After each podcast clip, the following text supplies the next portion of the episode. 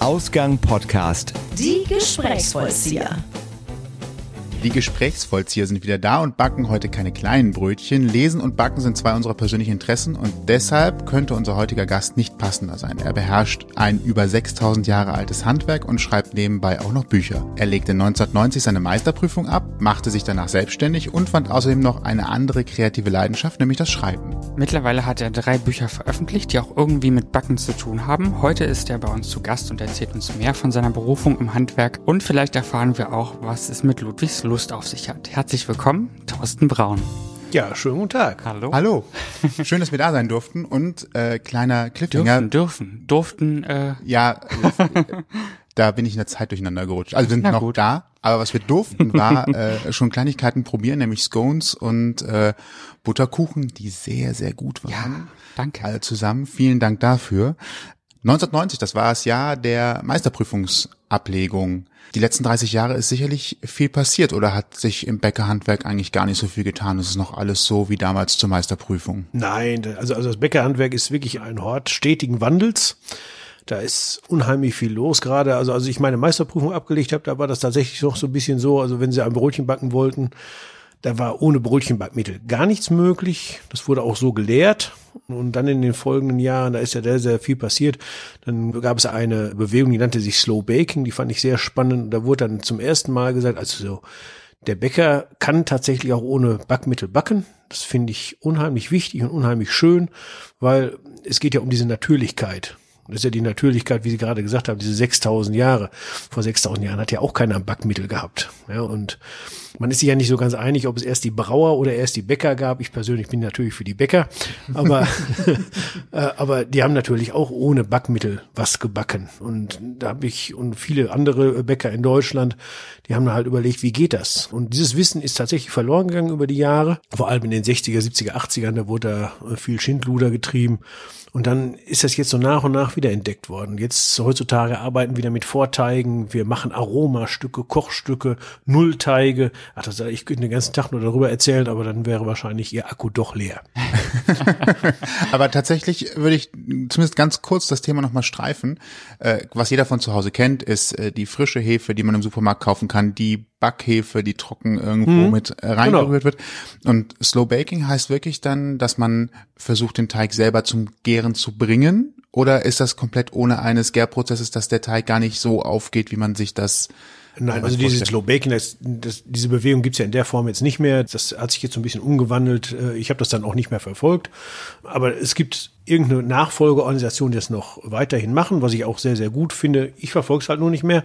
Aber die Idee war halt, dass wir davon weggehen, irgendwas herzustellen, was zum einen, erstmal musste es ja maschinenfreundlich sein, das ist ja der Widersinn in sich, und es musste unbedingt schnell gehen. Ja, und, und damit man halt, sag ich mal, ad hoc quasi alle Minute äh, ein Brötchen macht, backt und verkauft. Und das war halt eine Sache, die hat dem Bäckerhandwerk überhaupt nicht gut getan. Und es gab jetzt letztens noch eine Sendung bei Plan B, glaube ich, oder Planet E im ZDF.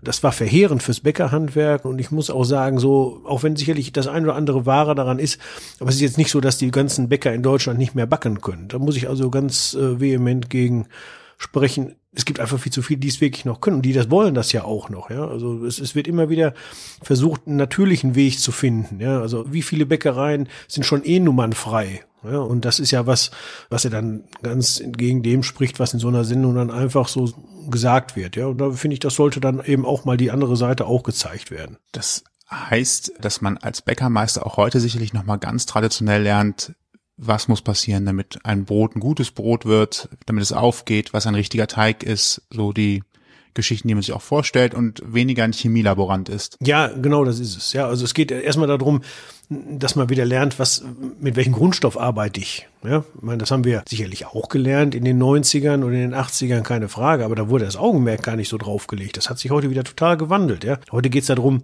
was für Kennzahlen, da gibt's ja ohne Ende im Mehl, ja, also da gibt's eine Fallzahl, die sagt, was darüber aus, wie lange so ein Stöckchen dafür braucht, bis es in so einen Teich nach unten plumpst. Ja, und wenn diese Zahl deutlich über 300 ist, nur um es einfach mal anzuschreien, dann ist das Mehl zu stark. Also es hat also einen zu starken Kleber. Das heißt, die Wasseraufnahmefähigkeit ist unter Umständen nicht so günstig für uns, weil Wasser sorgt in einem Brötchen und in einem Brot für lange Frische. Mhm. Das wollen wir natürlich. Wir wollen unseren Kunden das Beste geben. Also versuchen wir dann eben das passende Mehl mit dem Müller zu entwickeln. Dazu brauchen sie halt eine Wissensgrundlage, damit sie da in eine Diskussion gehen können. Ja, und wer das nicht hat, also das wäre ja genauso, wenn ein Schreiner nicht wüsste, was er da für ein Holz verarbeitet. Ja, und das ist für den Bäcker essentiell. Und das wird heute auch wieder gelernt. Das finde ich gut. Gibt es denn, nur mal kurz um die Laienbetrachtung noch ein bisschen mit reinzubringen, heißt es, dass ich also von unterschiedlichen Typ 405 Mehlen im Supermarktregal von verschiedenen Marken auch verschiedene Klebeeigenschaften habe, auch wenn da 405 draufsteht? Das heißt, da gibt es immer noch andere Bestandteile im Mehl, die da ja. eine Rolle spielen, die ich nicht sehe. Also fürs Hobbyhandwerk spielt es wahrscheinlich keine Rolle, aber nur um das ein bisschen nachvollziehen zu können, dass es da nochmal Differenzierung gibt. Ja, wenn Sie das Typ 405, was Sie da so ansprechen. Also wenn Sie eine Tüte 500 Gramm oder ein Kilo 405 kaufen für 39 Cent, also da würde ich die Erwartung nicht zu hoch schrauben, okay. um es mal ganz offen und ehrlich zu sagen. Das können Sie wunderbar nehmen, das kaufe ich auch, wenn ich einen Marmorkuchen backen will oder so, aber ein Brötchen kriegen Sie damit nicht hin, weil mhm. da, also mit dem Kleber ist es da nicht sehr weit her. Also der Kleber ist, sage ich mal, einer der wichtigsten Bestandteile für den Bäcker. Der sorgt dafür, dass ich das Gashaltevermögen habe. Ja, das heißt also, wenn Sie die Hefe dann da reintun, auch nicht diese 42 Gramm. Ich war letztens im Supermarkt, da waren zwei Damen, die haben gesagt, ich will jetzt backen, dann nimm noch mal zwei Päckchen Hefe mit. Das sind dann 80 Gramm. Ich brauche, einen Butterkuchen gemacht heute, den habe ich mit 10 Gramm Hefe gebacken. Ja, über mehrere Tage. Ja, mhm. Und da reichen 10 Gramm. Ja, man muss nur lang genug warten. Dann springt die Hefe an. Die vermehrt sich nicht, das ist ein Irrglaube, das tut sie nicht, dafür hat sie nicht die Bedingung. Aber dadurch, dass dann die Abbauprozesse da sind, dann, dann ist so eine Hefe, dann, wenn es in den Ofen geht, dann ist sie da. Ja, und dann explodiert die ja förmlich, ja, bevor sie dann leider bei 70 Grad das Leben abgibt. Okay, das ist auch nochmal wichtig. Wenn ich also etwas warm halten will, damit der Teig aufgeht, wäre alles über 70 Grad ungünstig. Das ist richtig. Und also mit dem Warmhalten, auch das ist wieder ein Irrglaube, dass man da sagt. Jetzt kommen müsste, die großen Bäckermythen. ja, ja.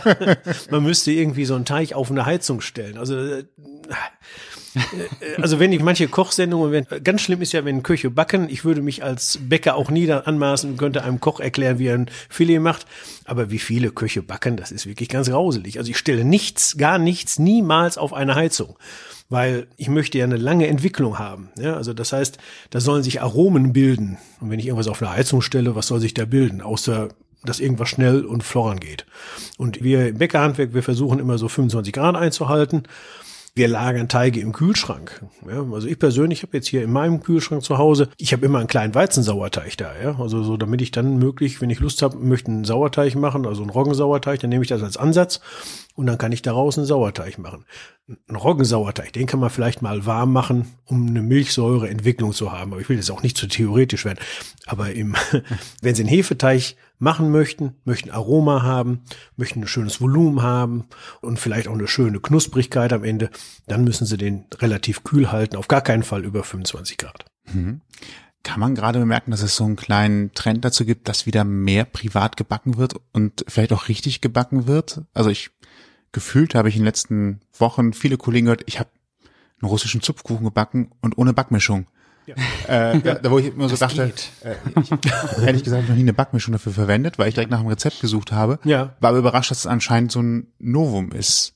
Könnt ihr ja. sowas auch feststellen, bemerken? Ja, also ich, ich habe ja das große Vergnügen, dass ich so Leseworkshops mache. Ja, also ich habe da ein Forum gefunden, wo ich meine Geschichten vorlesen darf.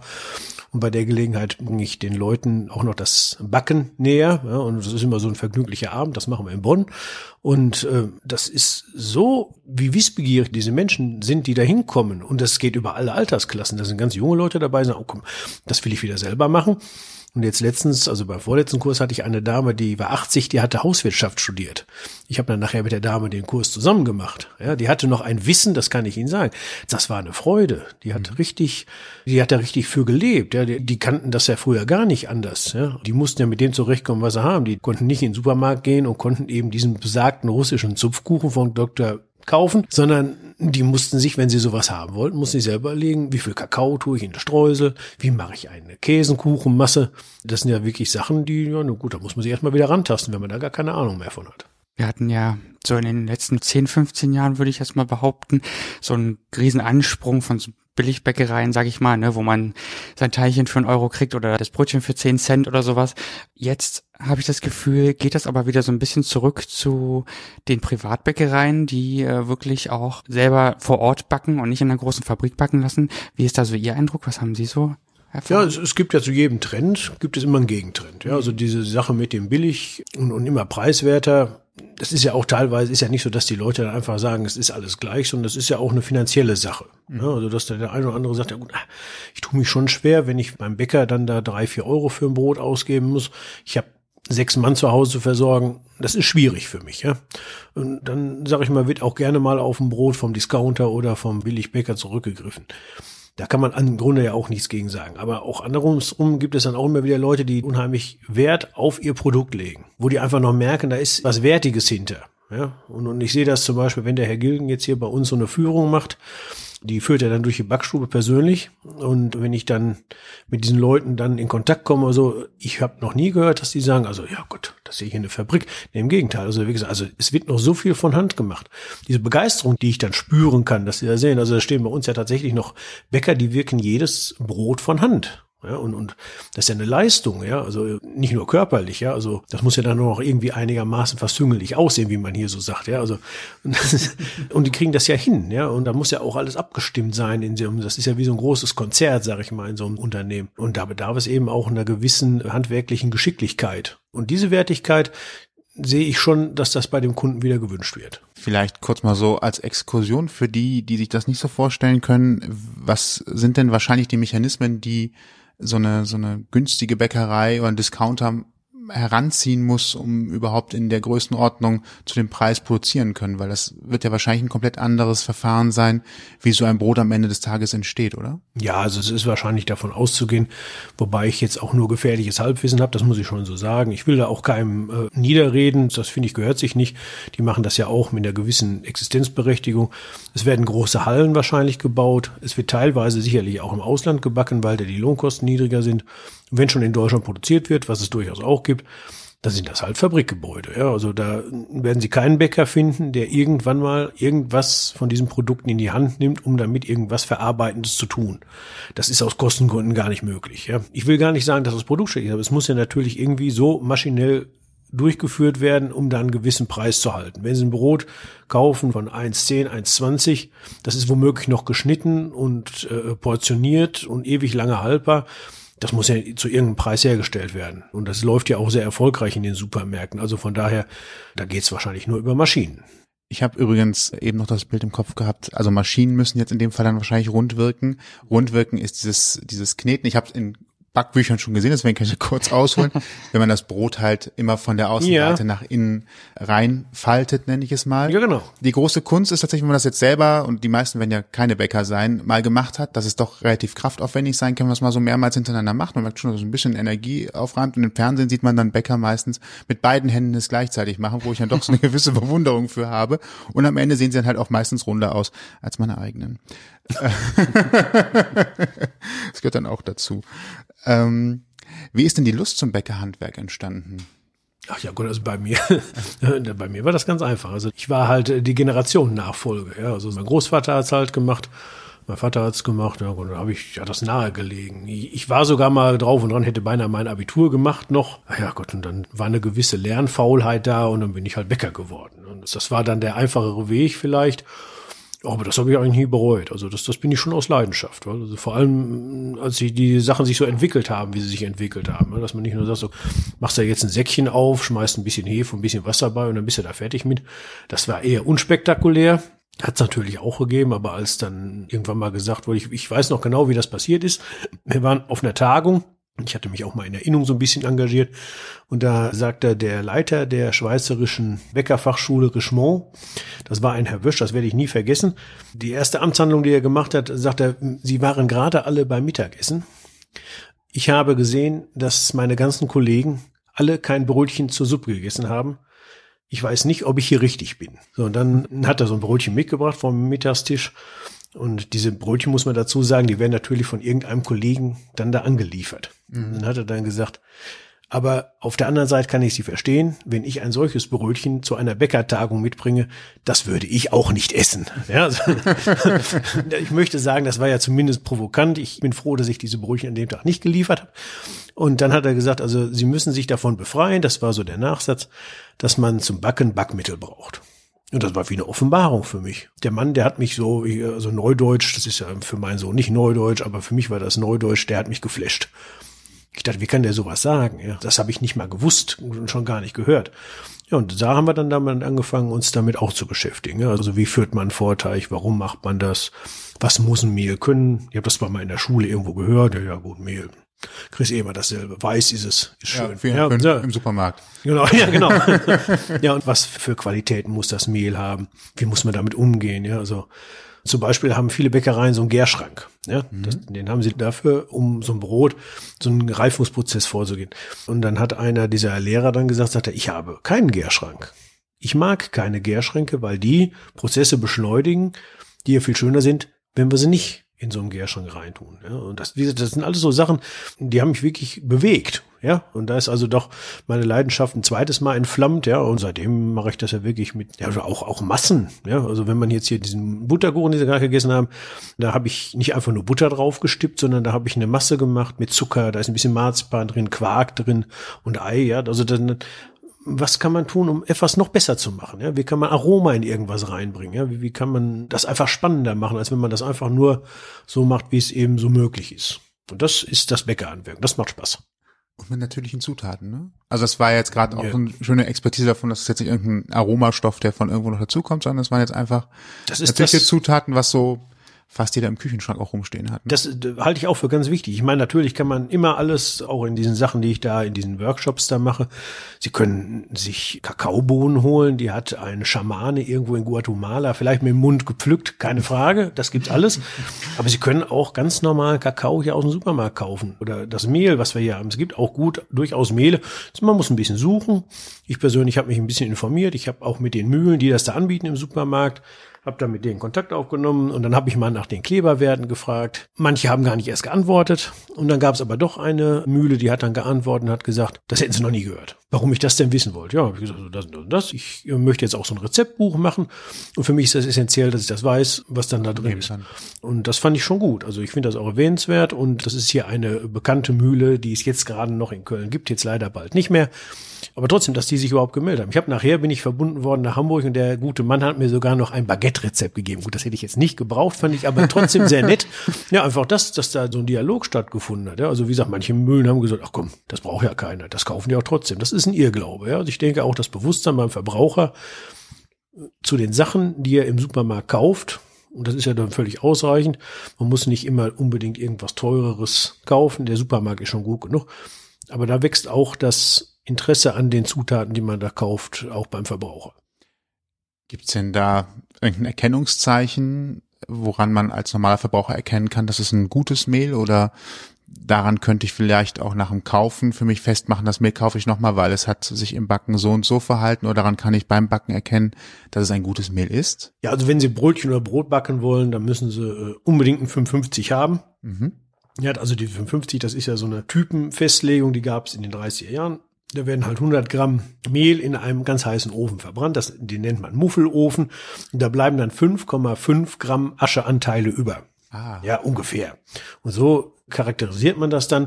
Und das gibt dann im Endeffekt, ist das eine Aussage für den Ausmalungsgrad des Mehles. So ist mhm. das festgelegt worden. So, und bei 550 haben sie eigentlich die Gewähr, dass sie noch so viel Schalenbestandteile dabei haben, dass sie eigentlich den optimalen Kleber Anteil drin haben, will ich es mal so sagen. Sehr untheoretisch. Und dadurch haben wir also, wenn wir dieses 550 nehmen, haben wir schon eine gute Chance, dass wir ein recht kleberstarkes Mehl haben. So, und jetzt gibt es im Supermarkt, wenn sie dann davor stehen vor dem Regal, da habe ich am Anfang auch gestanden. Was nimmst du jetzt? Ich habe auch alle Mehle durchprobiert. Ich habe auch die, äh, den ein oder anderen heimischen Anbieter. Das hat mich alles nicht so richtig überzeugt und dann bin ich halt an der einen Mühle hängen geblieben, an dem einen Produkt Und die haben mich, mit denen habe ich auch Kontakt aufgenommen. Da haben sie gesagt, nehmen Sie doch lieber noch das. Das, das war dann das backstarke Profimehl. Ja, also ich will ja keine Werbung machen.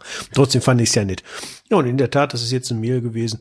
Damit kann man was machen. Da ist das Gashaltevermögen optimal. So kommt man dann dahin. Ah, wow. Okay, damit ist man schon mal ein Stückchen weiter. Das hätte ich jetzt nicht gedacht. Gibt es eigentlich viele Mühlen in Deutschland? Ich dachte immer so, naja, wie viel wird es da geben? Drei, vier, die halt das Mehl von ganz Deutschland verarbeiten? Ja, es, es gibt tatsächlich, also Mehlkonzerne oder Mühlenkonzerne gibt's glaube ich, noch drei, aber da müssen Sie mich jetzt auch so, bin ich nicht mehr im Thema.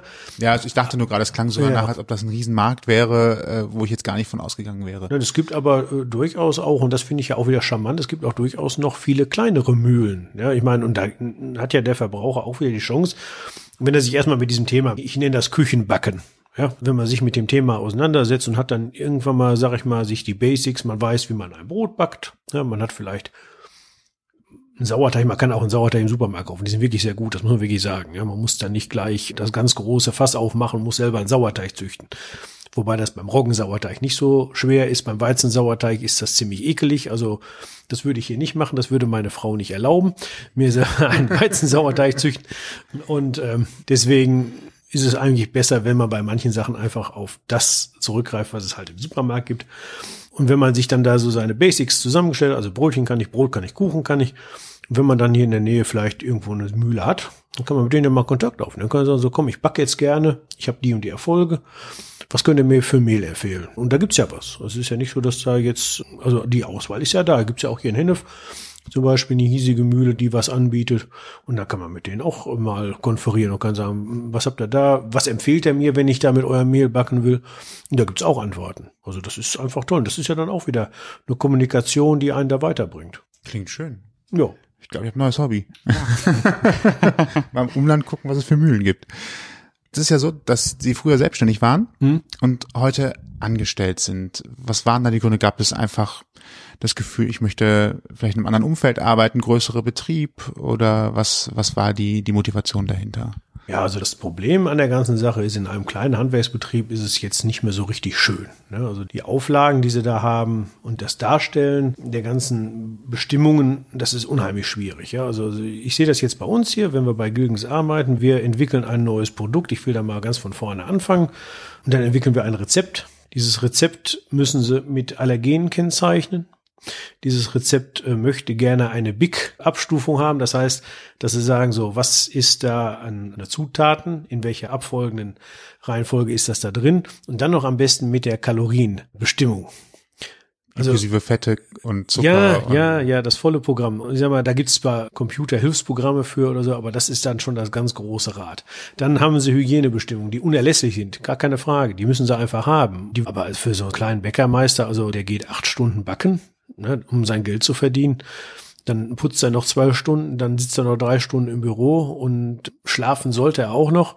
Und manche haben sogar eine Familie und ich denke, dann ist er irgendwann auch Feierabend. Und das fand ich jetzt nicht mehr erfüllend. Da muss ich sagen, da habe ich es jetzt natürlich bei Gilgen besser. Da ist eine geregelte Arbeitszeit und das Ganze drumherum, ich kann da backen. Ne? Und das Ganze drumherum, da kümmern sich andere Leute darum, die, die dann eben die ganzen Sachen darstellen, die ich hätte alle früher selber machen müssen und die dann in den letzten Jahren auch noch viel, viel schlimmer geworden sind. Das mit den Zutaten, mit der Zutatenliste klingt ja schon fast ein bisschen überwissenschaftlich, ne? So, das schmälert ja wahrscheinlich so ein bisschen auch die, naja, nicht die Motivation, aber man könnte sich vorstellen, es ist alles relativ theoretisch auch geworden, ein Stück weit, ne? Das ist, glaube ich, auch ein bisschen schwierig, könnte ich mir vorstellen, da noch dann als Selbstständiger motiviert zu bleiben, das auch vielleicht auch selber durchzusetzen, ne? So durchzuziehen.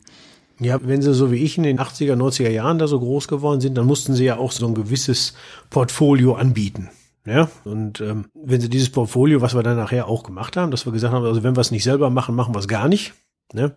Dann hatten sie schon mal erstmal die Diskussion, warum macht er das nicht mehr? Dann haben wir gesagt, ja, also TK-Sachen und so, die finden wir jetzt nicht so gut, die wollen wir nicht machen, was ja möglich ist. Sie können heute auch als Bäcker, sie können quasi eine ganze Bäckerei mit zugekauften Sachen darstellen. Ja? Aber das wollen wir nicht, wir wollen es ja selber machen. Und dann mussten sie halt das alles dann da auch noch einbringen. Für jedes einzelne Produkt. Man spricht so davon, also eine optimale Bäckerei in Deutschland hat übers Jahr 80 Produkte. Das schafft keine Bäckerei. Eine optimale Bäckerei in Deutschland hat vielleicht 150 Produkte übers Jahr. Das ist Weihnachten, Spekulatiusstollen etc. Das ist im Sommer der Erdbeerkuchen und, und, und, und, und. Da müssen sie für jedes Produkt, was sie da verwenden, müssen eine Spezifikation haben. Und diese Spezifikation, die muss in ihr Gesamtrezept einfließen. Die muss auf Verlangen dem Kunden vorgelegt werden. Ja, und das muss ich sagen, also da, da habe ich echt keinen Nerv mehr dran. Ja, also wenn ich jetzt hier das mit meinen Leuten da, ich sag, pass auf, hier jetzt haben wir eins, zwei, drei, vier Sachen, die sind da drin. Das ist Mehl, Eier, Wasser, Zucker, kennt ihr alle, alles klar. Ja, und dann ist gut. Ja, aber das schaffen sie in der Bäckerei nicht. Ja, dann haben sie noch einen Fondant und dann, dann wechselt der Anbieter aus irgendeinem Grund, weil ihre Beko, also unsere Zuliefergenossenschaft, sagt, äh, mit dem geht jetzt nicht mehr. Dann können sie den ganzen Kram nochmal neu einpflegen. Das ist wirklich ein Wahnsinn. Das, das, das bringt keine Freude mehr. Das raubt Energie. Sind die Anforderungen in den letzten Jahren gestiegen, was diese Nachweise, Dokumentationen, Informationen angeht? Also jetzt zum Beispiel verglichen mit 1990 Meisterausbildung bestanden ja, zu heute? Da, da wusste gar keiner, was das ist. nee, da haben wir ja schon mal von gehört, ja. Also es fing an mit dem, ich weiß noch genau, äh, es fing ja an mit diesem HACCP-Konzept, ja, also mit diesem Erkennen von kritischen Positionen in einer möglichen Gefährdungssituation, das in einem Checkpoint festlegen und abstellen. Dieses, okay. dieses wirklich äh, interessante Konstrukt kommt aus der amerikanischen Raumfahrt. Mhm. Das verstehe ich auch, wenn am oben, wenn die da zu dritt um den Mond fliegen und der oben wird krank, ist ja für die unteren beiden sehr lästig. Da wollen wir mal gucken, dass das nicht passiert. Das ist auch für einen Kunden nicht schön, wenn der durch verschmutzte Lebensmittel, das soll ja nicht sein, dass der dann krank wird. Das darf und soll ja nicht sein. Aber dass wir dann diese Voraussetzungen, diese Sachen da jetzt darstellen müssen in der Bäckerei, das ist wirklich schwierig. Das muss man ganz ehrlich sagen. Und wenn dann der eine oder andere sagt, ich meine, manche Bäckereien, das muss man ja sagen, die finden noch in Gebäuden statt, das tun die seit 200 Jahren, wenn die sich nicht entwickelt haben und gesagt haben, so, jetzt baue ich auf der grünen Wiese mal eine neue Halle mit allen nötigen Anforderungen. Und dann kommt dann einer gucken und sagt, ja, also also der Ablauf da, der müsste mal neu gemacht werden. Wenn der anfängt, da diesen Ablauf da neu zu machen oder so, dann muss er das Haus abtragen, um da diesen Ablauf neu zu machen. Ich will das jetzt so ein bisschen ins Lächerliche ziehen. Das ist ja alles wichtig und richtig, dass der Schutz des Kunden und des Verbrauchers unbedingt den Vorrang hat. Aber das muss ja auch irgendwie darstellbar bleiben, ja. Und da muss ich auch sagen, wenn ich da Kollegen sehe, so kleinere Kollegen, zu denen ich durchaus ja noch Kontakt habe oder so, den Kunden ist das völlig wurscht. Die wissen doch, wie es bei dem, die gehen da durch, ja. Die sagen so, komm, und, und auch selbst das ist ja ein Thema. Sie dürfen ja heute keinen Normalsterblichen mehr in eine Bäckerei reinlassen. Also der müsste ja eigentlich durch so eine Hygieneschleuse gehen, die einem Dekontaminationspunkt bei der Bundeswehr um nichts nachsteht. Ja, also das ist ja natürlich auch richtig, aber wie gesagt, es wird dann schon, also wir machen das schon richtig ordentlich, also hier in Deutschland, ja fast schon zu ordentlich. Das klingt ja so eher nach Verschlimmbesserung teilweise, weil es ja. einfach auch so, ja, weil es einen ja wahrscheinlich auch einfach so limitiert, ne? wie Sie sagen. Man darf keinen mehr mit in die Backstube nehmen, einfach so. Und also das, diese ganzen Vorgaben sind ja einfach schon sehr gesagt, anstrengend. Ne? Ich, ich will keinem dazu nahe treten. Ich glaube auch, dass die, die das machen, sicherlich was dabei gedacht haben. Ja, und es ist ja, es dient ja, wie gesagt, nie, nie vergessen, es dient natürlich zum Schutze des Verbrauchers, der bin ich ja auch. Ja. ja ich meine, ich weiß, wenn ich zum kleinen Metzgermeister gehe, der hinten seine Schlachterei hat, die es ja schon nicht mehr gibt, der, der verarbeitet ja nur noch Teile. Das andere kann er gar nicht mehr darstellen. Also ein Tier in Deutschland irgendwo zu schlachten oder so, das ist ja das ganz große Kino, ja. Also das ist, also Metzger haben es noch schlimmer. Und dann weiß ich doch, wie das da bei dem aussieht. Und natürlich ist es auch nicht schön, wenn der, das, das muss man ja auch wissen, wenn der so ein, so ein Tier tot macht und verarbeitet die Teile dann davon oder so, das ist ja jetzt nicht äh, erbaulich. Ja, also, aber trotzdem esse ich ja gerne ein Stück Wurst. Und man sollte das auch wissen, was passiert, dass dafür einer sein Leben lassen muss, wenn ich ein Stück Wurst essen will. Das, das darf man ja nie, nie vergessen. Aber das in der Wurstküche, dass es da nicht unbedingt heimelig und schön ist, das sollte man eben auch wissen. Ja, also, ja, und, und das Totschlagargument eines Kreisveterinäramtes ist, wenn er nur gar nichts mehr findet, also das finde ich jetzt ekelerregend. ja, gut. äh, äh, naja, also da leidet vielleicht dann auch eine Objektivität. Ich weiß es nicht. Ich will da auch keinem zu nahe treten. Die sind ja alle sehr wichtig. Ich finde das auch gut, dass es die gibt. Wie gesagt, wenn es sie nicht gäbe und ich esse irgendwo was, da wurde Schindluder getrieben und ich würde davon krank und keiner hätte nachguckt, finde ich das persönlich auch nicht schön. Aber es ist schon wirklich schwierig, das alles darzustellen. Ja, das ist so. In der Vorbereitung zum Interview habe ich so ein bisschen drüber nachgedacht, dass es beim, also Backen tut man an verschiedenen Stellen Manchmal müssen es auch Köche tun. Ob sie es tun sollten, ist dann immer jeweils noch eine Frage. Tim Melzer in seinen Fernsehen sagt immer, ein Koch ist kein Bäcker, ist also Sehr ganz ihrer ja. Meinung. Ja. Äh, da regt sich immer drüber auf, wenn er eine Backaufgabe bekommt. Aber dann gibt's ja noch mal zwei artverwandte Berufe innerhalb der Backstube, wenn ich das mal so sagen darf. Das ist der Bäcker und das ist der Konditor. Wo verläuft da Pi mal Daumen die Grenze zwischen den beiden Handwerksbereichen? Na, also diese Grenze, die gibt es da eine? Ja, also erstmal unbedingt gibt es da eine. Und jetzt muss ich auch ganz, ganz vorsichtig sein, weil der gute Herr Gilgen ist natürlich Konditor. Ah. Also wenn ich jetzt was Verkehrtes sage, dann ist das nicht gut für mich. Nein, Spaß beiseite. nein, nein, also die Konditoren, ich möchte es mal so umreißen, die sind doch für das Feinere zuständig. Ja, also wir haben äh, bei Gilgen haben wir einen Schokosommelier zum Beispiel, der hat jetzt äh, irgendwo in Koblenz an so einem Wettbewerb teilgenommen und hat dann den Publikumspreis gewonnen. Den hat er dadurch gewonnen, dass er irgendwie ein Schokoladengebilde gemacht. Ich habe das auf dem Bild gesehen. Da oben drauf thronte dann ein Piratenschiff aus Schokolade. Ja, also ich will mal sagen, das können die wenigsten Bäcker. Da schließe ich mich auch mit ein. Ja, also es ist einfach so, die sind eigentlich mehr so für die feinen Sachen zuständig, für die etwas zarteren Sachen. Die machen super gerne Torten, die mache ich gar nicht gerne. Zitronenrollen. Bei uns im Unternehmen ist halt also ziemlich so, dass wir machen so alles bis zum bis zum Plunder. Mhm. Und so gerade so bei dem, bei dem Sandkuchen und beim Mürbeteig, da fangen an, wir uns zu überschneiden. Okay. Das heißt, kann es auch sein, für die Zitronenrolle machen die Bäcker dann einfach den Teig und der Konditor kümmert sich darum, die richtige Masse anzurühren und dann hinter den Teig dann einfach ja, weiter zu verarbeiten, so, genau. ungefähr. Ja, ja. Gut, jetzt ist es bei uns so, dass die den Biskuit machen, die tatsächlich selbst. Okay. Ja, ja, gut, aber im Grunde haben sie schon recht. Also die, wir machen so ein bisschen vor, ja, also dass wir schon mal für die Mürbeteig ausrollen und die befüllen den dann im Käseguss oder sowas. Wie gesagt, da ist eigentlich so die Grenze. Die ist auch relativ fließend. Also wenn wir wenn jetzt haben wir zum Beispiel gerade Erdbeerstreifen-Saison, die fängt jetzt bei uns an. Also jetzt ist gerade die Erdbeer ganz groß im Kommen. Und dann, das ist alles Handarbeit. Und dann müssen sie die Erdbeeren quasi hinnehmen, müssen die beschauen und dann müssen sie die einpassen wie ein Dachdecker auf dem Dach. Und das ist alles sehr, sehr zeitintensiv. Und wenn wir, sag ich mal, ein bisschen Zeit über haben, dann gehen wir halt darüber und helfen da. Das heißt also, auch Bäcker dürfen durchaus mal in der Konditorei aushelfen. Ja. Okay. Das ist ein artverwandter Beruf. Eine ja, Teamleistung, ne? Am ja. Ende.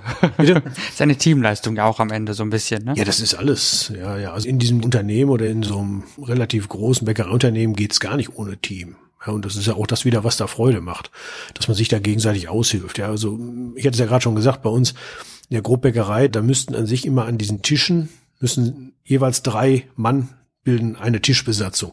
Und wenn da schon mal einer fehlt, dann ist das für die schon ganz hart. Ja, die müssen da relativ viele Brote machen am Tag. Und dann einer von diesen dreien, der hat eigentlich nur die Aufgabe, die Kästen, die Brote zu nehmen, in Mehl zu setzen oder in so einen Kasten zu tun, dann wegzusetzen und wegzufahren. Und wenn da einer fehlt, können Sie sich ja vorstellen, dann müssen die das ganz alleine machen, was da die Geschwindigkeit leiden würde. Also müssen wir dann da auch schon mal sagen, so komm, also wir haben jetzt hier zehn Mann, die haben nur fünf, dann gibt man vielleicht mal einen ab ja, damit die es dann nicht so hart haben. Das ist ohne Teamleistung gar nicht möglich. Ja. Sie haben gerade erwähnt, Ihr Schokosommelier hat einen Preis gewonnen. Wir haben in der Recherche etwas zu einer Praline gelesen, die Ludwigslust heißt. Was steckt dahinter? Ja, also. ich hole jetzt aus. Also mhm. die, die, die Bäckerei Gilgen, also Bäckerei Konditorei Gilgen hat 2016 den Gesamt Ludwig, das ist hier so, so ein Branchenpreis der hiesigen Wirtschaft gewonnen. Ich war seinerzeit sogar mit meiner Frau bei der Preisverleihung. Das war also spannend, ja. Das war wie so eine, so eine, so eine Endausscheidung und auf einmal waren alle weg nur noch Gilgens waren über. Das war also unheimlich bewegend und ähm, danach haben wir immer wieder angefangen, mal so ein paar Ludwig-Produkte zu machen. Wir machen zum Beispiel so einen Käsekuchen, so einen kleinen Runden, den gibt's immer am Wochenende. Und da sich ja jetzt das Beethoven-Jahr jetzt dieses Jahr voll im Gange ist, haben wir gesagt, was machen wir da? Ja, und jetzt haben wir gedacht, wir versuchen mal eine Praline zu kreieren. Und ich hatte auch das große Vergnügen, da ein bisschen beteiligt dran zu sein. Und dann haben wir halt gedacht, das war so ein bisschen wie das Geschichtenschreiben. Was macht Beethoven aus? Ja, und Beethoven, das ist ja erstmal natürlich der Musikliebhaber, keine Frage, aber das äh, geschmacklich darzustellen ist schwierig. Was war Beethoven noch? Haben wir uns überlegt. Beethoven war ein Frauenliebhaber. Er hat zumindest acht nachgewiesene Liebschaften gehabt, hat aber nie geheiratet. Dann war er ein ordentlicher Zecher. Und es wird ihm immer noch die Geschichte nachgesagt in Wien, dass er, und da sind sich jetzt die Gelehrten heutzutage nicht mehr einig, ich habe immer noch gelernt, es waren 56 dunkel geröstete Bohnen, äh, habe jetzt aber auch schon gehört, es waren 60, wie dem auch sei, die wurden unter seiner Aufsicht zerkleinert ganz klein gemacht, dass dann diese berühmten sieben Gramm zustande kommen, die dann diesen Espresso machen. Ja, heute der Espresso und früher war das ein Mocker. Somit hält sich immer noch die Sage, dass also Ludwig van Beethoven den Mocker erfunden hat. So, und das haben wir halt versucht, alles in diese, diese Praline reinzuquetschen. Wow. Und daraus ist dann geworden ein Kaffeekanasch als Kern umhüllt von einem Tresta-Marzipan und das Ganze wieder umschmeichelt von einer ganz besonderen belgischen Schokolade und als Attribut an die holde Weiblichkeit haben wir das mit einer roten richtigen Ruby-Schokolade überzogen. Das ist also kein Farbstoff, sondern das ist eine rote Kakaobohne. Ja, und so haben wir dann den Ludwig van Beethoven, der heute vor 250 Jahren quasi das Licht der Welt erblickt hat, im Alter von null Jahren in Bonn. Mhm. Der, den haben wir dann in diese Praline reingebaut. Und ich muss sagen, also das ist schon ein Erlebnis, dass man sowas mal machen kann. Also jetzt kann ich dann sagen, ich bin nicht nur Bäckermeister, sondern auch ein bisschen Kreateur de Pralinen. Ja. Mm. Das klingt auf jeden Fall fantastisch. Macht die Karte auf jeden Fall sehr schön, glaube ich. Da haben Sie recht. Also sowas in Gold geprägt, ja. auf schwerem Papier, das wäre schon gut. Ja. Wir bleiben noch kurz bei Preisen. Sie machen da im Team offenbar ziemlich viel richtig. Ich habe an einem Artikel vom Generalanzeiger gelesen, dass auch Sie da schon mal was gewonnen haben, nämlich den Steuern-Zacharias. Ach so, das ist schon, das ist schon 100 Jahre her jetzt, ja. Worauf kommt es denn da an? Ja, beim Stolzenarias ist es in der Tat, im Grunde ist es äh, ein Marketingpreis, das mhm. muss man so sagen. Okay. Also das ist, es hat nur in zweiter Linie was damit zu tun, ob der Stollen gut ist. Das lasse ich unabhängig davon auch jedes Jahr testen und bis jetzt bin ich immer sehr zufrieden. Ja, also, aber bei dem Stollen-Zacharias ging es halt darum, hm, was für eine pfiffige Idee man hat, um Stollen zu vermarkten. Ja, was kann man tun, um den an den Kunden zu bringen? Und als ich den gewonnen habe, da war das tatsächlich so und so hat der ganze Kram ja quasi auch angefangen. Da habe ich ein Buch drüber geschrieben. Ja. Also ich habe dann ein Buch darüber geschrieben, wie im 18. Jahrhundert zu Zeiten Friedrich des Großen in dem, einem kleinen Dorf, was zufällig Halvara heißt, ich weiß auch nicht, wie auf den Namen kam, ein kleiner Bäckermeister ist, der nicht so wie früher seinen Königskuchen backen kann, sondern einen Stollen backen soll, der dann mit dem Dresdner Stollen mithalten kann. Und die Aufgabe, die ihm halt der Landesfürst da gestellt hat, der sollte halt in Europa rumziehen und sollte versuchen, die einzelnen Zutaten zu bekommen. Die Idee war halt, dass man da daraufhin dann halt die Zusammensetzung eines Stollens vielleicht mal so ein bisschen genauer beleuchtet und wo die Zutaten herkommen das war so der Grund der Geschichte. Und da habe ich angefangen zu schreiben. Hat auch etwas länger gedauert, weil ich damals noch gar keine Ahnung hatte, was das ist, ein Buch zu schreiben.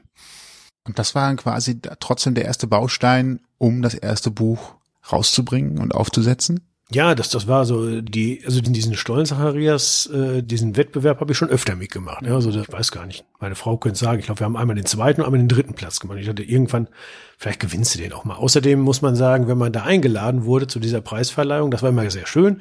Es wurde immer eine Abendveranstaltung gegeben. Man konnte noch so einen schönen Messerundgang machen mit Hotelübernachtung. Es lohnte sich allein schon an diesem Wettbewerb teilzunehmen. Also haben wir da immer fleißig mitgemacht. Ja, und äh, diese Idee mit dem Buch war halt, ich wollte eigentlich da ich ja eher etwas phlegmatisch veranlagt bin, habe ich so gedacht, wir könnten ja auch ein Theaterstück machen. Das könnten dann ja andere für mich tun. Ich gebe die Idee und andere machen das. Und da habe ich aber keinen gefunden. Dann hätte ich auch gerne einen Comic gemacht, weil ich gedacht, ich, ich gebe die Idee und andere malen das für mich. Auch da war leider nichts zu wollen, also musste ich selber ran. Ah ja, und das, das, das hat wirklich lange gedauert. Ja, also bis man da alles, ja.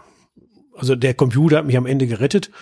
Ich habe es mit Schreibmaschine versucht und so, das war alles nix. Also als der Computer kam, da kam dann auch die Möglichkeit, irgendwo mal was abzuspeichern, nochmal zu lesen und dann hatte ich auch alles fertig. Dann habe ich das einem Bekannten von mir gegeben, hat er gesagt, das ist super Idee, es fehlt der Spannungsbogen. Da habe ich das ganze Ding nochmal geschrieben. Ja, und, äh, ja, und so, so kam das dann. Irgendwann hatte ich dann so ein Buch und sie, wenn Sie das vielleicht mal irgendwann sehen, oder ich kann Ihnen das gleich mal zeigen, es steht schon richtig viel drin. Das sind 400 eng klein geschriebene Seiten. Ja. Und wow. Ja, Sie sagen, wow, das ist allerdings nicht sehr verkaufsförderlich, habe ich ja jetzt in den Jahren gelernt. Also deswegen schreibe ich jetzt auch eher mal Kurzgeschichten.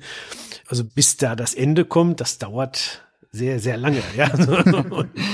wie ein guter Teig. Ja, genau, wie ein guter Zeit. Teig. Ja, Sie haben vollkommen recht. So werde ich das jetzt auch demnächst vermarkten. ja, stimmt, genau, so ist es. Ähm, ist dann da die Freude dann auch tatsächlich ans Schreiben gekommen? Also so war der Computer dann quasi das Ding, wo man gesagt hat, jetzt mag ich gerne mehr schreiben, jetzt möchte ich auch mehr schreiben, jetzt habe ich auch Freude dran, weil ich nicht eine Seite komplett neu texten muss, wenn etwas, ein Satz nicht gepasst hat oder nicht so richtig war, wie es vielleicht hätte sein sollen beim ersten Gedanken. Ja, die, die Freude am Schreiben kam tatsächlich, als das Buch dann rauskam. Das habe ich im Eigenverlag gemacht, in Halfer noch und äh, mit so einer netten Dame, die hat das für mich verlegt und auch nochmal redigiert. Und ich hatte es dann so gelesen und als ich das dann vorgestellt habe damals da äh, mit unserem ehemaligen Bürgermeister zusammen, der war so freundlich, hat das dann da vorgestellt und dann hat sie gesagt, ja, als wir das gelesen haben, ich habe das zu Hause gelesen, sagte Ähm, ich habe immer weitergelesen und dann sagt, nee, so geht das ja nicht. Ich muss das jetzt bearbeiten. Wohl. Also da hatte ich für mich den Eindruck gewonnen, vielleicht war das ja auch nur nett gemeint. Ich kann, wenn ich so schreibe, kann ich Leute durchaus für mich einnehmen. Also nicht für mich persönlich, sondern für so eine Geschichte. Es geht ja nicht um mich. Mhm. Es geht ja um so eine Geschichte.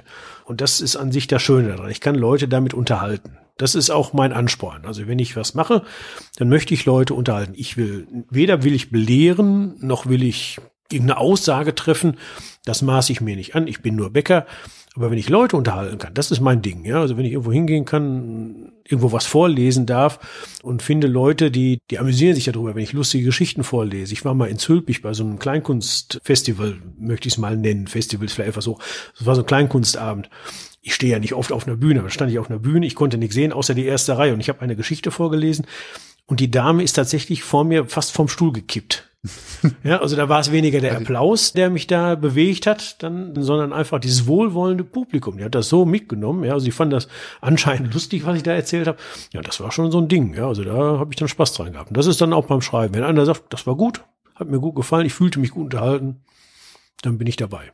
Die Bücher habe ich jetzt leider erstmal nur aus der Recherche entnehmen können, habe ich selbst noch nicht gelesen, aber die haben ja immer auch einen ähm, historischen Kontext, wenn man mhm. so will.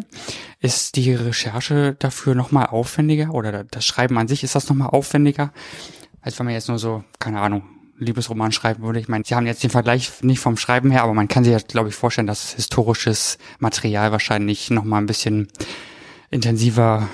Ja, also, also schon so, äh, das sagt auch nicht nur mein Sohn. Also ich bin schon Korinthenkacker. Also wenn ich was mache, dann möchte ich es auch wirklich ganz genau machen. Auch wieder da maße ich mir nicht an, irgendwas hundertprozentig historisch korrekt zu machen. Zum Beispiel in dem zweiten Buch, da, das ist der Napoleon und der Drachenstollen. Da habe ich mir erlaubt, die Karriere Napoleons ähm, von der Kaiserkrönung bis zum Russlandfeldzug in vier Jahre zu quetschen. Das ist ja historisch nicht ganz korrekt, wird der eine oder andere vielleicht noch wissen das, das will ich ja nicht. Aber ich möchte dann schon sagen, das ist da und da gewesen. Und da waren vielleicht sogar, wenn das in die Geschichte reinpasst, die und die handelnden Personen, der und der Hintergrund war da. Und dann habe ich ja danach so eine ägyptische Geschichte geschrieben. Und also wenn Sie da mal einmal richtig anfangen, dann können Sie auch gar kein Ende mehr finden. Und da habe ich mir erlaubt, mich dann auf die Frühzeit zu beschränken, also auf die ersten Dynastien, so nach der Reichsgründung. Und da war alles noch sehr übersichtlich. Ja, es gab noch keine 750 Götter. Es gab auch noch nicht für alles und jeden irgendeinen Beamten, der irgendwie geheißen hat und wahrscheinlich sieben Titel führte und alles noch mit anderen Namen. Also das wollte und konnte ich auch nicht. Und dann bin ich dann halt in der dritten Dynastie genannt und dann war es wirklich ein Zufall, dass da dieser Imhotep gelebt hat. Und ja, und dann hat sich das gefunden. Und da ging es übrigens ausnahmsweise mal nicht ums Backen. Es wird leider auch gebacken, wahrscheinlich kenne ich das nicht anders, aber äh, das war nicht so die Geschichte, die ich da mal schreiben wollte. Ich hatte mal so eine Dokumentation über den Nil gesehen und den Ursprung. Ob man nur an Wunder glaubt oder nicht, das muss ja jeder für sich selber entscheiden. Für mich persönlich ist dieser Nil und was da passiert, das ist für mich ein Wunder. Ja, also auch, dass diese Hochkultur, das ist wiederum kein Wunder, dass das da an diesem Fluss sich so etabliert hat, weil diese Bedingungen sind ja einmalig auf der Welt und dass dann da Menschen gesiedelt haben und dann in dieser Doku wurde halt gesagt, woher kommt diese Flut? Ja, warum gibt's die jedes Jahr? Und dann ist das ganz wundervoll gemacht. Das war so eine BBC-Dokumentation, zweimal 45 Minuten, gibt's auch bei YouTube, kann ich nur empfehlen. Das hat mich auch so bewegt und ich habe gedacht, also darüber möchtest du mal eine Geschichte schreiben. Ja? Und dann hatte ich dann noch den Anspruch erst, äh, dass da jemand zu den Quellen des Nils wandert habe dann auch recherchiert, habe festgestellt, das schafft kein Mensch. habe diesen Gedanken dann wieder verworfen, habe mir dann auch mit dem Kunstgriff geholfen und wie dann diese Nil-Geschichte dann am Viktoriasee da zustande kommt. Und ja, und da habe ich dann diese Geschichte drum geschrieben, um die Freundschaft zwischen dem Imhotep und dem damaligen König dann, das war halt dann der Aufhänger. Und so ist das schon zustande gekommen. Also, ja. Wie lange hat es gedauert bis zur Fertigstellung vom ersten Buch? Das war schnell zehn Jahre. Oh ja, okay. Ja, doch. wow. Wie war das dann? Man hatte einfach vielleicht so einen langweiligen Winterabend und hat dann einfach mal geschrieben und dann dauert es lange bis zum nächsten Winterabend? Nee, nee, oder? nee, nee, das war ja, wie ich schon erwähnt habe, also sie fangen an, äh, ja, also wie gesagt, ich habe erst gedacht, das könnten auch andere für mich machen. Ich habe eine tolle Idee, warum macht das keiner? Ja, also und alle haben eigentlich nur gesagt, hm, dann habe ich auch gedacht, wenn man eine Geschichte schreibt, also da kommt sofort ein Verlag und sagt, also Herr Braun, auf Sie habe ich hier nur gewartet, wir machen das jetzt. Auch das ist ja leider nicht so. Geld verdienen sie mit dem Schreiben auch nicht. Im Gegenteil. und ja, dann habe ich halt angefangen irgendwann von Hand. Das habe ich halt sein lassen, das konnte ich selber nicht lesen. Dann gab's von der Schwiegermutter die Schreibmaschine. Auch das war, ja, und dann kam halt der Computer und dann habe ich das dann so zusammengetippt und war auch schon ganz zufrieden. Aber es war tatsächlich so, es war kein Spannungsbogen drin. Ne? Und dann haben wir die ganze Sache wieder verworfen. Also ich, dann habe ich nochmal angefangen. Ich hatte ja dann die Fakten, da ging es halt etwas schneller. Und dann habe ich dann so, bis ich mal das, das Ding dann fertig hatte mit den 400 Seiten, da waren zehn Jahre rum, ja. Gab es eine Entwicklung in Sachen Schreibkunst? Also wenn man wahrscheinlich die ersten Sätze geschrieben hat und die mit heute vergleicht, wird man sicherlich eine Entwicklung feststellen. Ja, ja. Gab es da zwischendurch auch nochmal so Kurse, die man besucht, Workshops oder ist das äh, Ja gut, das, das hat ja, dagegen spricht ja mein, mein damaliger selbstständiger Beruf, also mit Workshops und sowas, das war da schwierig. Nee, mein Lehrer früher in der vierten Klasse, meine Eltern waren zum Elternsprechtag, haben sie gesagt, das ist ganz einfach. Familie Braun, den Thorsten, den Kleinen kann ich nicht dran nehmen. Wenn er einmal anfängt zu erzählen, da hört er nicht wieder auf. Das Problem hatte ich bei meinen Büchern sicherlich auch. So, und jetzt ist, insoweit hat es jetzt mal eine Entwicklung gegeben. Ich war mal eine Zeit lang in so einem Literaturtreff. In Althoff gab's den. Und da haben wir halt Kurzgeschichten geschrieben. Das heißt, ich war auf einmal gezwungen, von fremden Leuten mich innerhalb von vier Seiten für eine Geschichte zu entscheiden und die auch noch mit einer Pointe zu versehen. Und das war schon sehr heilsam. Ja, also jetzt, wenn ich jetzt Geschichten schreibe, die sind tatsächlich knackig, kurz. Das ist viel, viel besser für die Leser. Dafür braucht man den Winterabend. Ja, also es muss useliges Wetter draußen sein. Man muss den Kakao neben sich stehen haben, Butterkuchen vielleicht. Und dann, und dann können Sie das dann lesen. Also ich möchte jetzt mal behaupten, das sind keine schlechten Bücher, aber Sie müssen da einfach richtig Zeit haben. Ja, und einen Bock zu sagen, so jetzt, was war da? Ja, und dann ist das auch gut. Das wird jetzt bei dem nächsten Buch etwas anders sein. Da haben Sie ja eine Mordgeschichte kurz, knackig, höchstens sechs Seiten, versprochen. Und dann gibt's da gleich das passende Rezept hinten dran. Hm, das ist eine schöne spannend, Geschichte, ja. Finde ich auch eine schöne Idee. Vor allem kann man es dann gemeinsam durcharbeiten. Vielleicht einer liest und der Stimmt, andere macht das Rezept. Das ist, das ist eigentlich äh, eine schöne Geschichte. Da muss man nur gucken, dass die Rezeptzubereitung irgendwie in die Geschichte passt. Also von ja. der Zeitspanne her. Aber da findet man sicherlich auch Lösungen. Ja, liest man es zweimal. Das, nee, da müssen sie schon, also das haben wir ja besprochen. Also sie brauchen immer Zeit zum Backen. Also so ganz einfach, ja gut, sagen wir so ein Marmorkuchen, der geht schnell. Oder jetzt so, so ein Scone, der geht schnell. Aber wenn sie, wenn sie Baguette backen wollen, dann müssen sie sich einfach klar darüber sein, das dauert zwei Tage. Ja? Die machen einen Poulisch, also einen französischen Vorteig, halb Wasser, halb Mehl. Den stellen sie in den Kühlschrank. Den können sie nach 16 Stunden verarbeiten, dann können sie einen Teig machen. Im Idealfall können sie nach sechs Stunden Brot backen. Können sie, wenn sie gar keine Zeit haben, können sie aber auch am anderen Tag machen, da ist man so ein bisschen flexibel. Und ja, aber das dauert halt. Da müssen Sie die Geschichte doch sehr, sehr oft lesen. Oder in die Länge ziehen, aber das wollten wir ja nicht. Wie macht man das eigentlich neben dem Beruf noch zu schreiben? Vor allem, wenn man dann noch selbstständig ist, ist das doch wahrscheinlich eine sehr herausfordernde Geschichte, oder? Das stimmt. Ja, aber ich meine, gut, jeder hat ja irgendwie ein Hobby und da muss ich ja sagen, das Schreiben, das können Sie ja mittlerweile dank der Technik, das können Sie überall machen. Also wenn Sie irgendwo sind, zum Beispiel mein, ach Gott, wenn ich mit meinem Sohn, der hatte mal so eine Asthma-Behandlung. Also da sollte gegen irgendwas äh, tolerant gemacht werden. Ich komme jetzt gerade. Ja, Desensibilisierung. Desensibilisierung, ja. Also sind wir halt jeden Dienstag oder jeden zweiten Dienstag nach Lüdenscheid gefahren. Da hat er dann eine halbe Stunde gesessen. In der Zeit habe ich immer zwei, drei Seiten geschrieben. Ja, also so kommt man dann dazu. Das ist Ach, das geht halt immer. Schreiben geht immer. Ja? Also Sie können überall hin, wenn Sie Ihren Computer dabei haben, dann schreiben Sie halt. Ja. Und jetzt mit den Jahren ist es ja schon eher wirklich so. Ich habe jetzt schon eher Schwierigkeiten, mir neue Themen auszudenken. Ja. Also welche Kurzgeschichten, die sind halt schnell gemacht. Ja. Und wenn wenn ich da was Neues schreiben will, dann muss ich auch irgendwie wieder einen Aufhänger haben. Ja. Also und das ist dann nicht so einfach. Ja. Da müssen Sie jetzt schon aufmerksamer durch die Welt gehen und gucken, was so los ist. Ja. Und das ist dann auch der Ideengeber tatsächlich immer wieder. Oder gibt es Themen, die einfach auch nochmal so in der Schublade liegen, die man bei Gelegenheit nochmal anpacken möchte, weil sie einen beschäftigt haben? Ja, das stimmt. Ja, ich habe immer so eine Liste von Sachen, die ich mal abarbeiten möchte. Ja, so wenn sie mal passen und dann habe ich ja auch Stichwortgeber, ja, die wir schon mal sagen. Also da kommt mal irgendwie so ein Wort. Jemand hat mal zu mir gesagt, du bekommst ja nur ein kleines Weihnachtsgeld. Das war ja ganz niedlich gemeint oder so. Und darauf habe ich dann die letzte Weihnachtsgeschichte geschrieben. Ich habe ja auch so eine kleine Homepage. Die betreut meine Nichte, die Sabrina. Und da haben wir die darauf eingestellt. Das ist dann immer so mein Dankeschön an meine, ich habe ja so ein paar treue Leser. Und die schicke ich dann immer so rum. Ja, und die kriegen dann immer so eine Geschichte von mir zu Weihnachten oder Ostern, wenn ich mal gerade was Passendes hab Und dann immer den Hinweis, dass das hier auf der Homepage ist und dass da was los ist und so, dass das dann nicht, ich weiß nicht, das kann man bestimmt irgendwo gucken, wie viel Nutzer ich da hab, aber naja. Auch wenn man überall schreiben kann, wie wir gerade so festgestellt haben. Wo schreiben Sie am liebsten und wann? Gibt es da einen speziellen Zeitpunkt oder ist das einfach auch so zwischendurch mal? Ja, jetzt bin ich ja nicht mehr so, also wenn ich jetzt, jetzt hier, das letzte Buch ist ja fertig im Grunde, ja, also jetzt sind wir ja in den von mir sehr äh, nicht gewollten Nacharbeiten-Phase.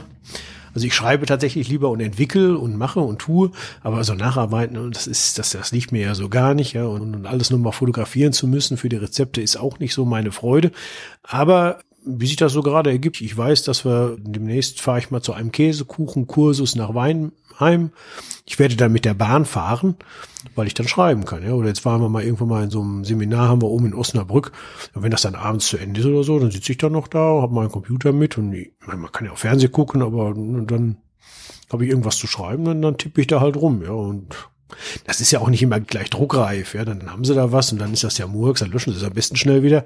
Und ja, oder eben nicht dann hat man das Ding fertig, ähm, irgendwann finalisiert und dann kommt die große Frage nach dem Verlag, die stellt sich jetzt vielleicht gar nicht mehr so, weil man hat seinen Verlag gefunden, wo man das rausbringen kann. Aber wie kommt man denn tatsächlich zu einem Verlag? Wie schwierig ist die Suche nach dem richtigen Verlag? Ja, also wenn sie das so machen wie ich oder wenn sie so unbekannt sind, also als Autor in Deutschland einen Verlag zu kriegen, das hat schon Lottogewinnqualitäten. Ja, also sie finden einfach keinen. Ich glaube, es gibt in Deutschland 10.000, nee, 10, 10.000 veröffentlichen oder 80.000, ich weiß nicht genau. Auf jeden Fall, es gibt mindestens genauso viele Autoren, wenn nicht noch viel mehr. Und die Verlage werden von denen wirklich erschlagen. Ja, und, und, und für die Verlage ist es ja im Moment auch nicht leicht. Und die möchten natürlich irgendwas haben, wo sie auch eine gewisse Gewinngarantie haben. Das, das kann man denen auch nicht verübeln. Ich bin da auch gar kein Böse. Also, also der einfachste Weg ist natürlich Book on Demand, den sie machen können das kostet fast nix. Sie müssen halt auch alle selber machen. Und das, da sind wir ja wieder da, wo ich immer stehe. Also das ist ja nicht so mein Ding. Und ich habe da jetzt einen Verlag gefunden aus Düren, Herzogenaurach, da sind die und die bieten wenigstens Unterstützung. Ja, also da wird auch jetzt gerade jetzt diese Phase da, da haben sie gesagt, ja, Herr Brauner, wir freuen uns darauf, wir würden das auch gerne machen. Natürlich muss ich da einen Kostenanteil tragen, keine Frage. Aber Sie kriegen auch mal Werbeplakate, wenn Sie die haben möchten. Es werden Einladungen ausgesprochen, wenn wir eine Veröffentlichung machen. Ja, also dann schreiben die Leute an, die ich gerne da hätte. Also das ist schon wirklich prima. Ja, also ich bin da ganz zufrieden und das ist also wie Book on Demand nur viel besser. Ja, also das, das finde ich wirklich gut. Also da ist auch eine Mitarbeit und, und ein Gegeneinander, wo man sagt, also das finden wir gut. Wenn sie da und da noch was nachliefern könnten oder so, dann wäre das für den Erfolg des Produkts einfach viel besser. Und die haben ja auch die Ahnung. Ja, und ich bin tatsächlich nur Bäcker. Da sind wir bei dem Thema Experten, ja. sind immer auf ihrem Gebiet noch am besten und ja natürlich, ja, ja, können es auch am besten. Ja, ja, ja. Schuster bleibt bei deinen Leisten, fällt genau. mir da wieder ein. Als schönes altes Sprichwort, weil ich lange nicht mehr gehört habe. also es gibt natürlich noch die ganz große Gretchenfrage, die mir gerade zum Abschluss noch einfällt. Ah, welche denn? Schreiben Sie für das große Zubrot in Anführungsstrichen? Also ist das tatsächlich auch etwas, was eine große Einnahmequelle ist? Oder geht es tatsächlich eher um die, der Freude am Schreiben, auch die Freude, die man durch das Geschriebene bereitet, weil ich glaube, es gibt immer noch, wenn man nur die großen Autoren kennt, auch das Gefühl, dass man damit Millionen verdienen könnte und äh, gleich setzen sich alle eine Schreibmaschine oder einen Computer und äh, schreiben schnell mal ihr Buch für mehr Geld, als beim Lottogewinn rauskommen kann. Also da wir alle nicht äh, die berühmte Frau Rohling aus den Vereinigten Königreichen sind, die das ja geschafft hat, aller Ehren wert, dann habe ich mal gehört, der Herr Fitzek hat es mal geschafft, das fand ich auch ganz toll. Der hat mal in, in der Köln Arena oder so, hat er mal eine Lesung vor 3000 Leuten gehalten. Ja, das finde ich ja auch richtig geil, aber nee, das wird wohl nix. Natürlich ist das ein Zubrot. Also sie müssen Geld, ich muss mir Geld mit diesen, diesen Workshops und so verdienen, damit ich Bücher rausbringen kann. Das ist die Realität, keine Frage. Ja, also, aber solange das noch funktioniert, also, also Geld verdienen tue ich damit nicht. Nein. Das ist nur ich glaube, es hat fast jeder damit gerechnet, aber es gibt ja immer noch Menschen, die äh, sehr idealistisch glauben, dass damit auch äh, ja, nur, ganz große Geld zu machen. Das, das brauche ich jetzt nicht sagen. Also ich würde mich auch nicht ärgern, wenn mal einer sagt, also Herr Braun, jetzt, also wenn dieses Buch vertrieben wird hier über diesen Verlag, ich habe eine ISBN-Nummer, das ist auch ziemlich wichtig, habe ich festgestellt. In den Jahren mhm. hatte ich bei den ersten beiden Büchern nicht. Das heißt, sie sind halt im ganzen deutschsprachigen Raum erhältlich. Das ist schwierig, wenn sie das Buch nur hier haben und müssen es irgendwo hintragen dann haben sie ja schon mal die Möglichkeit, irgendwo bestellt zu werden. Das ist schon gut. Und jede Buchhandlung bestellt auch mein Buch, wenn es nur nachgefragt wird. So, und ähm, das ist eine schöne Sache. Das ist aber unerlässlich. Und wenn Sie jetzt mal sagen, also das ist wie bei einem, der Songs schreibt, ja. Also und, und selbst wenn es das One-Hit-Wonder ist. Also ich persönlich hätte nichts dagegen, mal irgendwann ein One-Hit-Wonder beim Buchverkauf zu sein. Ja, also alles gut. Dann äh, ich würde mich nie beschweren, werde sagen, ach, es war nur einer. Das ist ja ganz schlecht. Nee, dann ist schon gut. Ja, also wenn ich irgendwann mal den Nerv von allen getroffen habe, muss natürlich auch damit leben. Dann sagt er, gut, der Herr Braun schreibt Bücher, das finden wir alle schön. Das ist tatsächlich so, das finden alle relativ lustig. Wenn bei Gilgen, so wie das bei Ihnen auch war. Bei Ihnen arbeitet einer, der Bücher schreibt. also da gucken die schon mal hin. Also ein Bäcker, der Bücher schreibt, scheint irgendwie selten zu sein, ja. Und es gibt noch eine gute Nachricht. Äh, Bücher mit einer ISBN sind, glaube ich, in der Regel auch in der Deutschen Nationalbibliothek zu finden und werden dort ja quasi für die Ewigkeit aufbewahrt. Ich weiß nicht, ob das auch für fiktionale Geschichten gilt, aber ich meine tatsächlich, dass alles, was dann geschrieben wird und was auf Deutsch ist, in der Deutschen Nationalbibliothek äh, hinterlegt Ja, das, das, wird. das habe ich tatsächlich auch schon mal gehört und ja gut, ich meine vielleicht, aber da habe ich ja dann nichts mehr von, wenn irgendwann mal, nachdem die Menschheit lange ausgelöscht ist, die die Aliens kommen und sagen, mein Gott, war das ein guter Autor, aber ja Gott, ja. Das nehme ich dann so hin. Das ist, ist einfach nur fürs Gefühl, glaube ich. Auch Ja, das zu wissen, sein, dass ja, mit ja. Nachhaltigkeit Ja, äh, ja, ja. geschrieben worden ist. ist ja auch schon mal viel wert. Ja, tatsächlich habe ich so eine Geschichte, wo einer dann auch als Autor gescheitert ist und am Ende, am Ende ein Alien durch ihn noch berühmt wird. Das fand ich schön, ja. Oh, welches Buch war es? Dann können wir direkt hier nochmal. Nein, das, das ist, nur doch eine nicht- Kurzgeschichte. Das haben wir mal im, mit diesem Literaturtreff. Das war mein Beitrag zu der Kurzgeschichtensammlung. Ah, sehr schön. Ja. Gefällt mir. Wie ist so der Ausblick aufs Handwerk? Man sagt ja schon seit Jahren, es ist so Richtung Aussterben kommen noch neue, tüchtige Azubis nach und Leute, die fähig sind.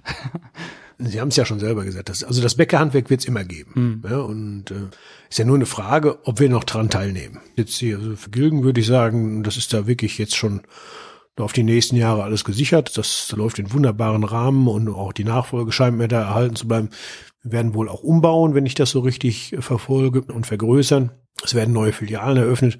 Ich bin da ganz positiv gestimmt und auch im gesamten Handwerk, da sehe ich auch Entwicklungen. Ja, wenn man da jetzt sieht in Bonn zum Beispiel, wenn da so kleine Bäckereien aufmachen, die haben ein ganz, ganz, ganz, ganz kleines Portfolio mit drei, vier, fünf Produkten, die dann nachgefragt werden. Es gibt ja auch spannende Ideen. Wenn sie nach Frankreich fahren, nach Paris, da gibt's Läden, die haben nur Eclairs. Ja, so wie so Boutiquen. Ja, wunderbar. Also es wird irgendwas mit dem Bäckerhandwerk wird's immer geben. Das ist ja auch spannend, das ist eine Entwicklung dann, ja. Und ob es dann nachher noch das Massenprodukt ist oder eben nur was ganz hochpreisig Besonderes, da wird's immer irgendwas geben. Das wird immer spannend bleiben. Also auch da bin ich ganz entspannt. Also Bäcker gab früher mal eine Serie, die letzten ihrer Art. Also ich bin nicht der Letzte. Da werden nach mir noch welche kommen. Trotz unbequemer Uhrzeiten. Ist das denn tatsächlich so, dass man sehr früh aufstehen muss, wenn man im Bäckerhandwerk unterwegs ist? Und wenn ja, früh, wie früh ist so die Ursprung, die Ja, also im Moment- Aufstehzeit? Nö, also die Aufstehzeit bei mir ist um Viertel vor eins. Dann Ja, habe ich mir ja so ausgesucht. Als ich selbstständig war, war das tatsächlich noch schlimmer. Und dann Arbeitsbeginn ist um zwei, dann mache ich da meine Stunden und dann gehe ich nach Hause. Und wenn meine holde Gattin von der Arbeit kommt, dann ist das Essen fertig. Ja, das ist ja nicht schlimm, finde ich. Ja. Das ergänzt sich doch schön. Ist doch Ja. toll. Finde ich auch.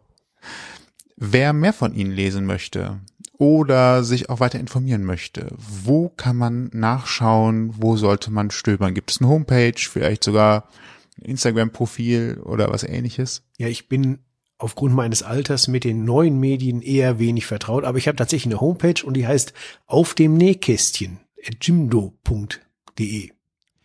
Auf dem Nähkästchen. Auf dem Nähkästchen. .jimdo.de. Das verlinken wir wie immer im Blogpost zu dieser schönen Folge. Genau. Ja, Und die Bücher findet man ganz klar unter dem äh, Klarnamen Thorsten Braun in jeder Bibliothek beziehungsweise in Fachbuchhandel. Nicht Ja, also- Fachbuchhandel, sondern Buchhandel. Buchhandel im Buchhandel, aber leider nur das eine. Das andere müssen Sie mir tatsächlich über die Homepage oder eben über meine E-Mail müssen Sie, wenn Sie es haben möchten, kann ich Ihnen gerne zuschicken, die anderen beiden. Aber das eine gibt's jetzt leider erst im Buchhandel. Die anderen sind noch privat verlegt.